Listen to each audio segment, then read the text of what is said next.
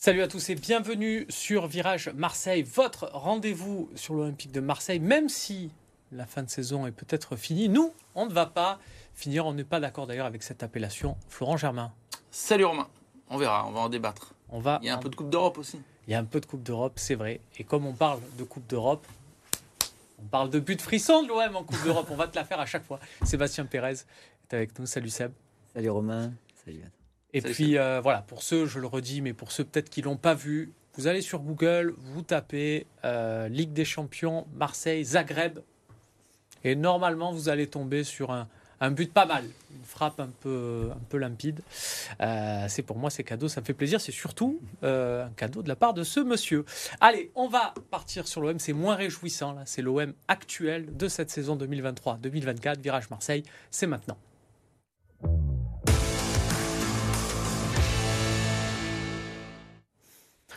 Et oui, c'est moins réjouissant puisque c'était vendredi en ouverture de la 21e journée de Ligue 1. L'OM a fait match nul à domicile contre Metz, euh, relégable en Ligue 1. Une équipe en plus qui s'est contentée, euh, Flo, du, match nul. On a, envie de dire si Metz a un peu plus de sentiment de révolte, euh, l'OM perd ce match.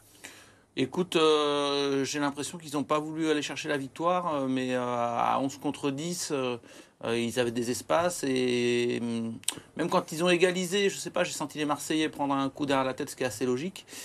Et euh, honnêtement, je pensais que Metz pouvait l'emporter, tu l'as dit. Donc, euh, euh, on va pas aller dire que c'est euh, un bon point malgré tout, parce que pour moi, ça reste une prestation où il n'y aura pas d'excuses à trouver. Alors oui, Marseille a joué à 10, mais si tu joues à 10, c'est parce que euh, Samuel Gigot fait quand même une faute euh, euh, qui, qui peut éviter, éviter, qui est un peu, qui est assez grossière. Et puis, euh, euh, je suis désolé, il y a quand même des matchs où des fois tu es en infériorité numérique, mais le fait d'être supérieur à l'adversaire, euh, normalement, te permet aussi de renverser euh, la situation devant ton public, dans le contexte euh, qui était le contexte de la semaine dernière.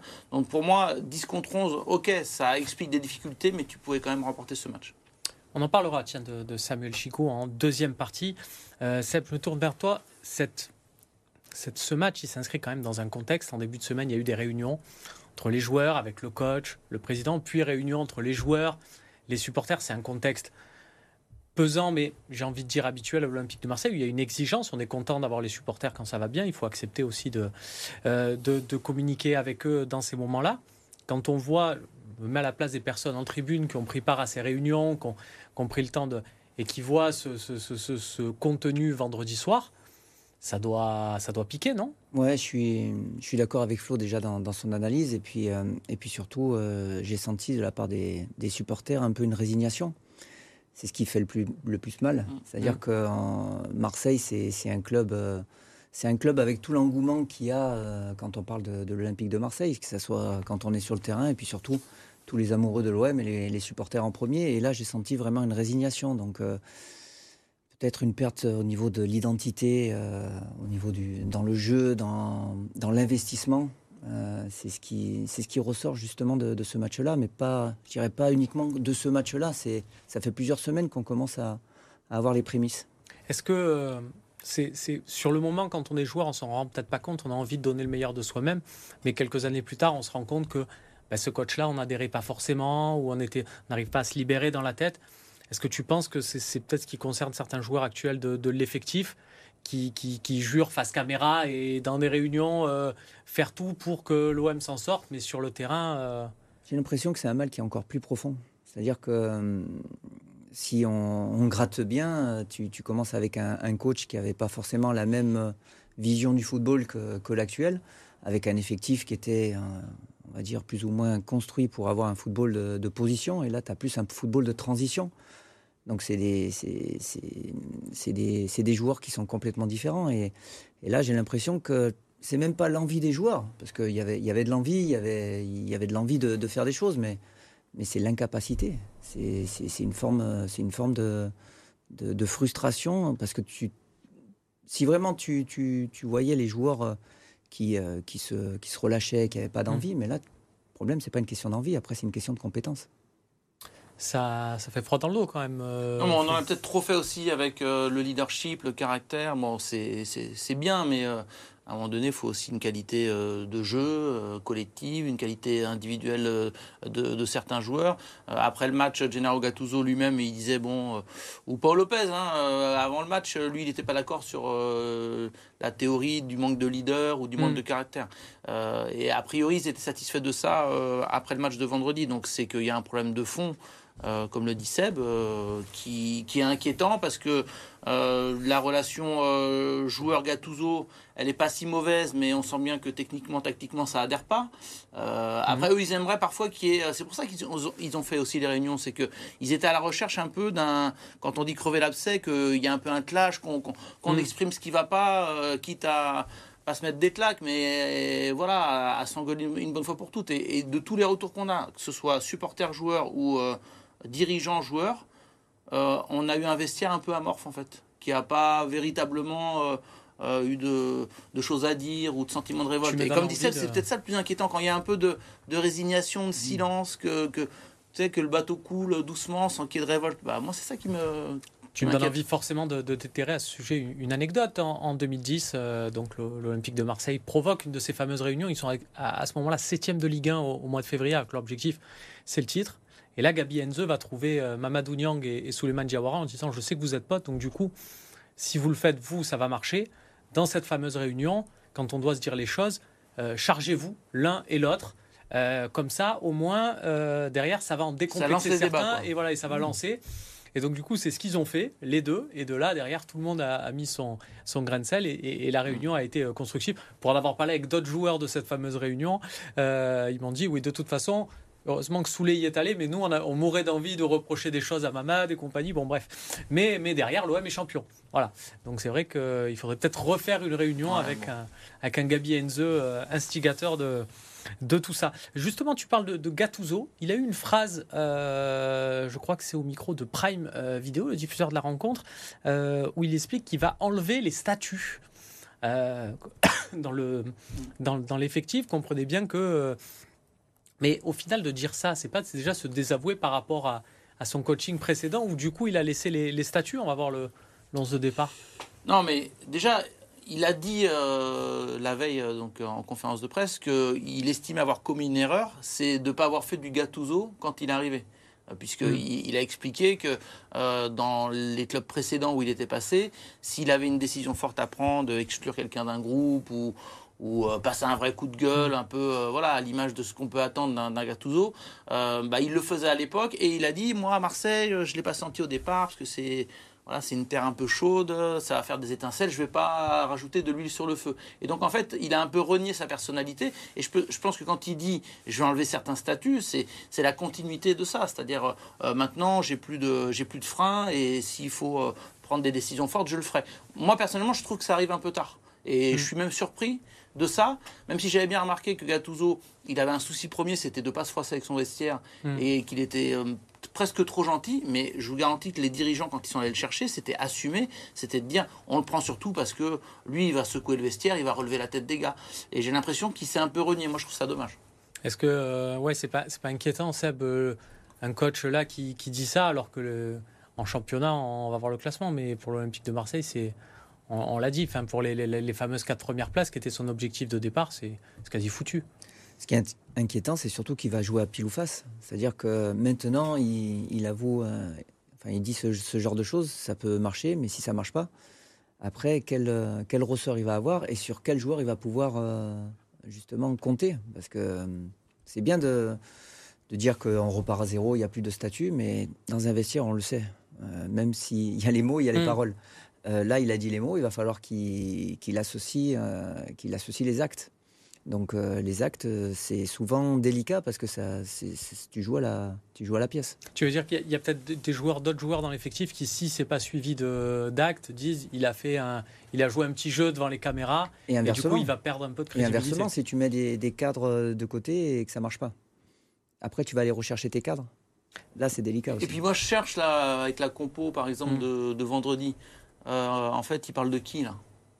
C'est-à-dire qu'il euh, parle encore de Klaus, euh, va falloir le laisser tranquille au bout d'un moment. Sinon, il y a qui euh, Bon, Gigot, il fait son erreur. Ça mais peut sinon, Aubameyang. bah oui, mais Aubameyang, c'est quand même pas de sa faute si euh, maintenant il est exilé sur le côté gauche. À un moment donné, il se sentait bien avec deux attaquants, Mhm. avec Mumbagna, voire Vitinha. Vitinha n'était pas extraordinaire, mais ça, c'était un appui pour lui. On a quand même tous vu que la bonne période d'Aubameyang, c'était dans le 3-5-2, euh, quand il avait un peu plus de Mhm. soutien devant. Enfin, je veux dire, ça me paraît clair. Donc là, Aubameyang, moi, j'ai pas, j'ai pas eu l'impression, même si c'était un peu téléphoné à chaque fois ce qu'il faisait, mais il était exilé sur le côté gauche. Donc voilà, il vise, il vise Aubameyang ou il vise les recrues. Et dans ce cas-là, faut, faut le dire que euh, qu'il y a eu des erreurs cet été. Et puis euh, tout le monde l'a vu, donc il n'y aurait pas de problème à, à- à le dire. Moi, je trouve que cette phrase, elle est un peu énigmatique. Euh, il y aura plus de statut. C'est se cacher derrière quelque chose. Si, si on regarde, il y a beaucoup de recrues, même de, tu, tu parlais de recrues de cet été, des recrues de cet hiver. C'est-à-dire que là, sur le match, il y a du Quentin Merlin, il y a du. Jean. Nana, il y a du Mumbagna. Enfin voilà, il y a des joueurs qui sont Parce que arrivés, les trois euh, meilleurs pour moi vendredi. Enfin, qui sont pas. arrivés là. Donc euh, donc c'est vrai que c'est assez assez incompréhensible. Bah. Ce qui est incompréhensible aussi, euh, on, on y revient peut-être un peu, c'est son, euh, c'est est-ce que pour vous la, la sortie de de Amin Harit euh, suite à l'expulsion de Samuel Gigot en première période, est-ce que c'est c'est pas se tirer une balle dans Alors c'est facile à dire après, mais vu le contenu de l'Olympique de Marseille, on se dit que c'était peut-être Iliman Ndiaye euh, à, faire sortir et à laisser, à, quitte à décaler Harit un peu à droite, mais Honnêtement, je, ouais, j'aurais gardé un joueur, un leader technique. Surtout qu'en plus, quand, quand tu es en infériorité numérique, il y a des fois, justement, pour faire la transition, il te faut un joueur qui, est, qui va être capable de garder le, ballon pour faire remonter ton, ton bloc. Et un joueur comme, euh, comme, euh, comme Harit, avec euh, la capacité technique qu'il a et la capacité de percussion aussi qu'il a, je pense que c'est, dommage euh, de l'avoir sorti aussitôt dans le match. Voilà, c'était tout pour le débrief de cette rencontre contre euh, Metz. Alors tout, euh, pas totalement, puisqu'on va faire un focus sur un joueur, messieurs. On en parle souvent en bien. Il s'agit aussi d'être, objectif et d'être impartial. On va donc parler de Samuel Gigot après son expulsion précoce.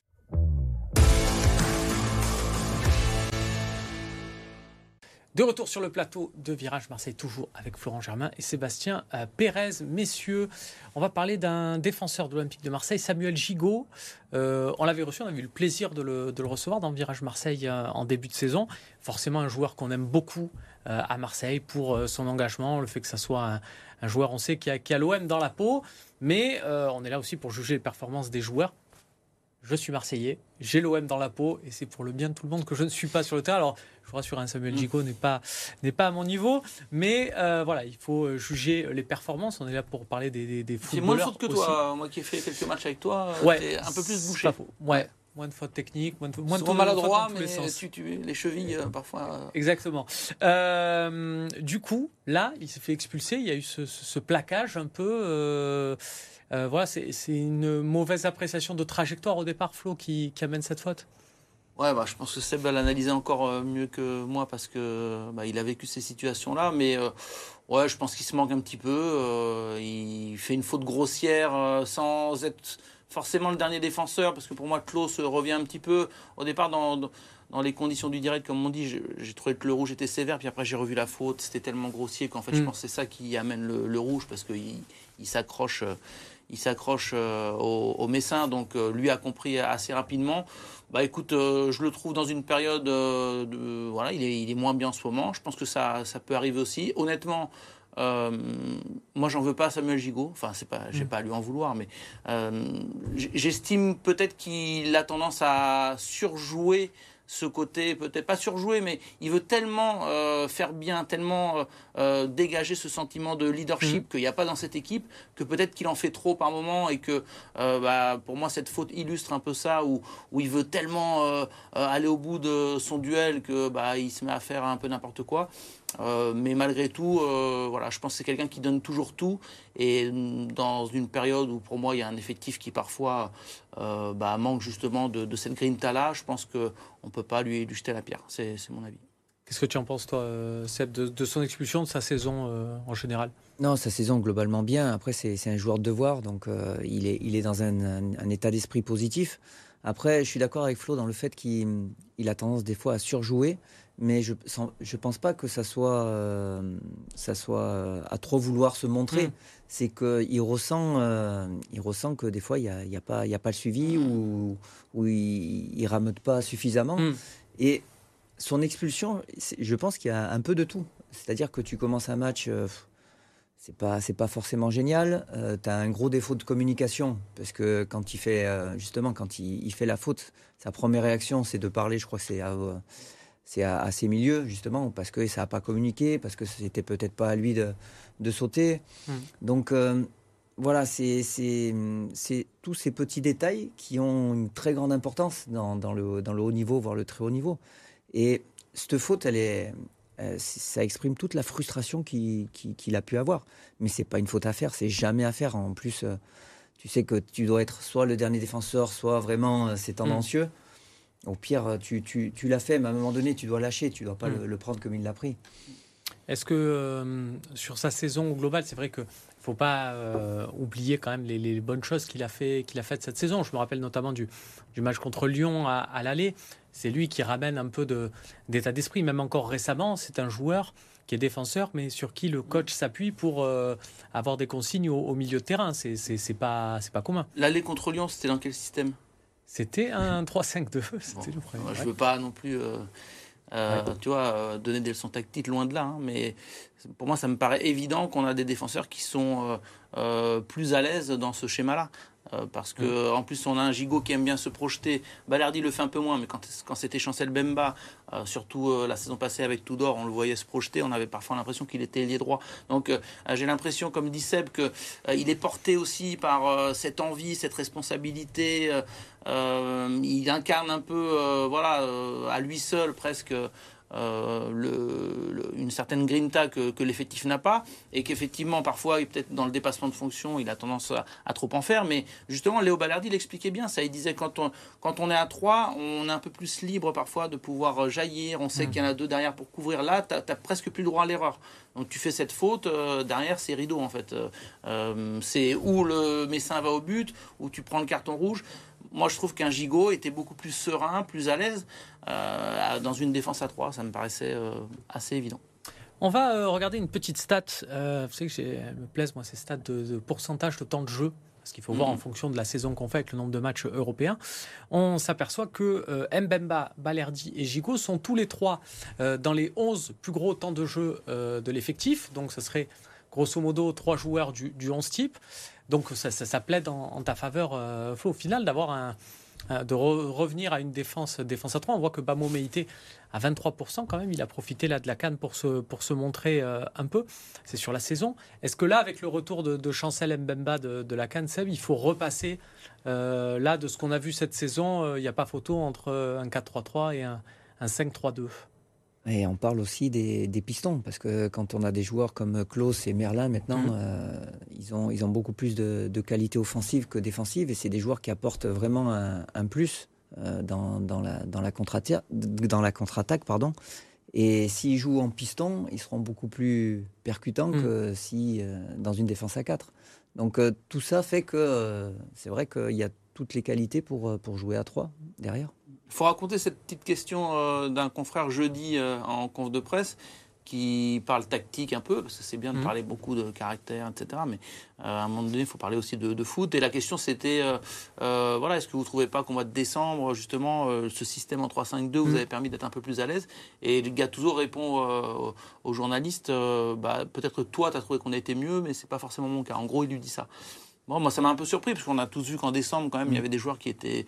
Il y avait un système qui semblait euh, plaire euh, mm. euh, à cet effectif. Et puis, ce qui est pratique, c'est que là, on va, je pense, avoir un élément de réponse dès jeudi, parce que, bon, faut rappeler que Gigo sera suspendu à Brest ce week-end. Mais du coup, dans un match contre le Shakhtar Donetsk à l'extérieur, où, voilà, faut il euh, faut reprendre le parfum de la Coupe d'Europe et puis pas, pas prendre trop de buts si possible.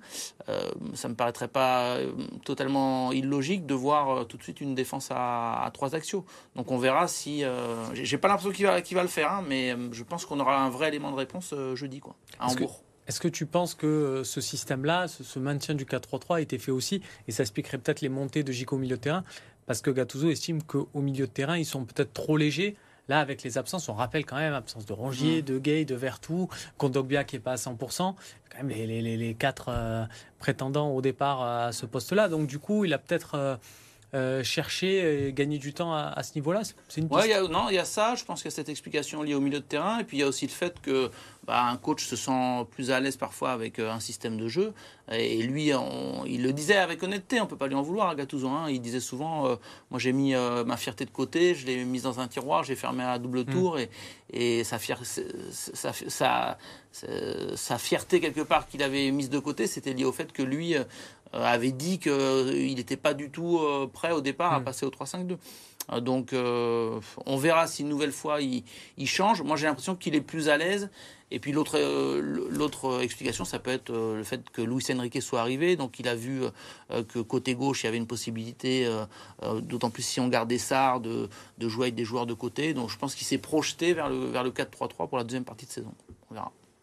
On verra. On verra notamment à Hambourg, hein, puisque ce sera en, en, Allemagne le match contre le Shakhtar Donetsk. Ça sera jeudi en euh, Ligue Europa avec Eric Dimeco euh, au commentaire sur RMC Sport en compagnie de Stéphane Guy. On est euh, nickel, niveau promo, niveau info.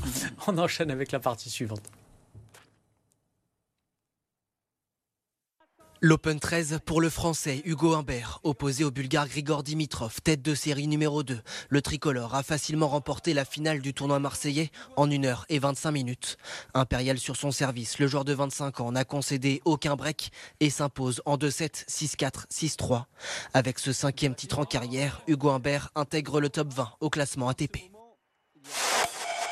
Saint-Raphaël a bien digéré l'élimination en quart de finale de la Coupe de France. Pour le retour de la Star League après un mois et demi de coupure, le club varois a battu le promu Saran à domicile.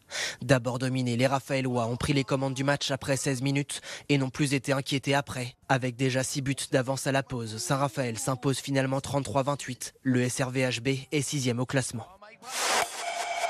La reprise a été plus compliquée du côté d'Aix-en-Provence. À domicile, les Aixois ont chuté face au dernier du championnat, Dijon. Une défaite frustrante. Longtemps menée, les Provençaux avaient réussi à égaliser dans les derniers instants du match avant de craquer sur un pénalty bourguignon après la sirène. Le PAUC s'incline 33-34. Prochain match dimanche à Limoges. Mats Pedersen, vainqueur du Tour de la Provence 2024. Longtemps impérial avec trois victoires lors des trois premières journées. Le Danois a terminé cinquième de la dernière étape programmée entre Rognac et Arles et remporté au sprint par le Belge Van Asbroek. Au classement général, Pedersen devance le Français Axel Zingle et l'Espagnol Pierna. Voilà, c'est tout pour cette édition de Virage Marseille. Merci de nous avoir suivis. Merci Flo. Merci Romain. Bon, euh, bon voyage. Euh. Ouais, on va en bois, écoute. Hein. Voilà. On va voir. Je connais pas cette ville en plus. Donc... Ah, tu parais que, paraît que c'est sympa. Bah écoute, je sais. Paraît que ça bouge. Euh, oui, on m'a dit deux trois choses, mais. Voilà. On, te, va rester football. Tu nous raconteras, voilà. Restons focus sur le football. Merci Seb. Merci à, à vous, merci Romain. Salut.